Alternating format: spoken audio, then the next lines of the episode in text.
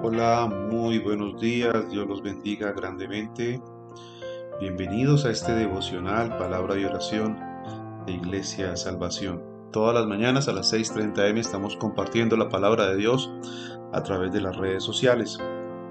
La palabra que tenemos para hoy está en el libro de los Hechos, capítulo 18, versículos del 1 al 11, y dice así, Pablo en Corinto. Después de estas cosas, Pablo salió de Atenas y fue a Corinto, y halló a un judío llamado Aquila, natural de Ponto, recién venido de Italia con Priscila, su mujer, por cuanto Claudio había mandado que todos los judíos saliesen de Roma.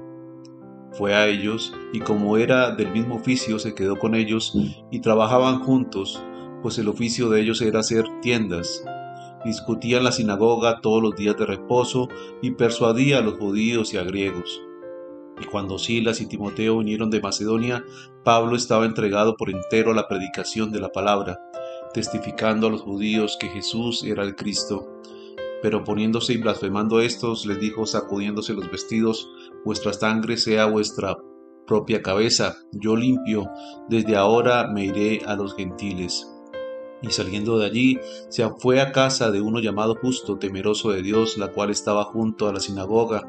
Y Crispo, el principal de la sinagoga, creyó en el Señor con toda su casa, y muchos de los corintios, oyendo, creían y eran bautizados.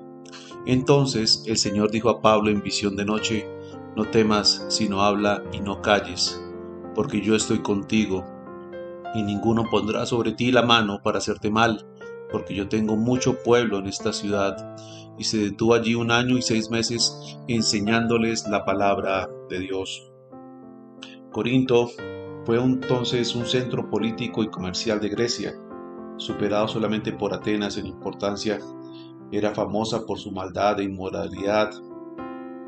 Tenían una religión muy popular en la cual la gente adoraba a la divinidad dando dinero al templo y participando en actos sexuales con hombres y mujeres que se prostituían allí. Pablo en Corintio entonces vio un desafío y una gran oportunidad para su ministerio. Más tarde escribió una serie de cartas a los corintios ocupándose de todos los problemas de inmoralidad que se presentaban en aquella ciudad y en la iglesia. Pablo entonces se ocupaba de las cosas del Señor y se ayudaba fabricando tiendas. Cada muchacho judío aprendía un oficio y procuraba vivir de sus ingresos. Pablo se encuentra allí con Aquila y con Priscila en la fabricación de tiendas o carpas para sostenerse, cortando y cosiendo entonces paños, tejidos. Entregaban estas tiendas para ser vendidas a la armada romana. Como fabricante de tiendas, entonces Pablo pudo ir a cualquier lugar que Dios le indicara llevando su fuente de ingresos consigo. Las palabras de ser tiendas también en el griego significan un uso, un uso para referirse al trabajo con el cuero. Pablo entonces de esta manera se sustentaba, permanecía allí en Corinto, dice aquí que discutía en la sinagoga en los días de reposo, trataba de persuadir a judíos y a griegos, pero muchos de aquellos entonces habían, se habían colocado en abierta oposición y habían blasfemado entonces de Pablo. Por eso Pablo toma una decisión de irse a los gentiles y predicarle entonces a corazones más receptivos, a personas que quisieran verdaderamente recibir de la palabra de Dios. Por ello, en visión, Cristo le dio a Pablo una, un, un mandato diciéndole que allí tenía mucho pueblo y que se esforzara porque estaba con él y que ninguno podría poner mano sobre su siervo. Algunas veces nos sentimos solos y aislados, especialmente cuando vemos la maldad a nuestro alrededor y cuando nos persiguen por la fe.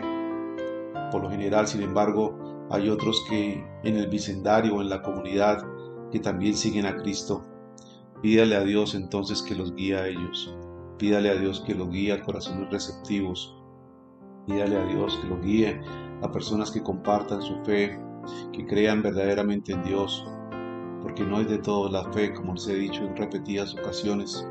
Durante el año y medio que Pablo estuvo en, en Corintio, estableció una iglesia allí y escribió las dos cartas a los creyentes en Tesalónica, es decir, primera y segunda de Tesalonicenses.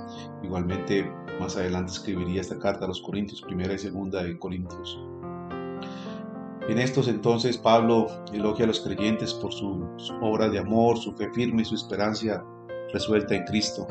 Y eso es lo que el Señor nos llama hoy, a que tengamos una esperanza resuelta en Él, porque Él es el Dios de toda esperanza.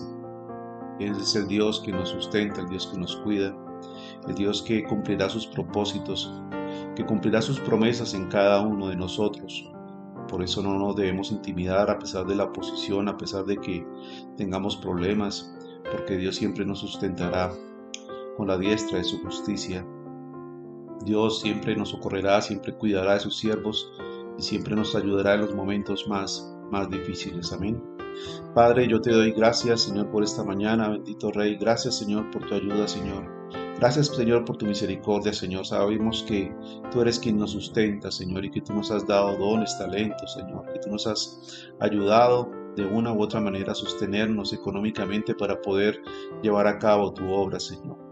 Te pido, Padre Santo, que nos lleves a aquellos lugares, a aquellas personas, Señor, que tengan el corazón dispuesto a recibir de tu palabra, Señor. Que sean tierra fértil, Señor. Que no busquen excusas, que no busquen pretextos, Señor, para no recibir de ti, Señor. Hoy te pido, Padre, en el nombre de Jesús, Señor, que tú nos cuides, que nos guardes, Señor, que nos protejas bajo la sombra de tus alas, Señor, porque hay mucha oposición, Señor, para difundir tu palabra, Señor. Hay muchas personas que quieren oponerse, Señor, a que sea esparcida la semilla, Señor, en cada corazón. Hoy te pido, Padre, en nombre de Jesús, que nos ayude, Señor, que nos proteja, Señor. Te pido igualmente por los enfermos, Señor, los que están en hospitales, Señor, los que están necesitando igualmente palabras de vida, Señor. Hoy te pido, Señor, que tú soples sobre ellos palabras de vida, Señor, palabras de aliento, Señor.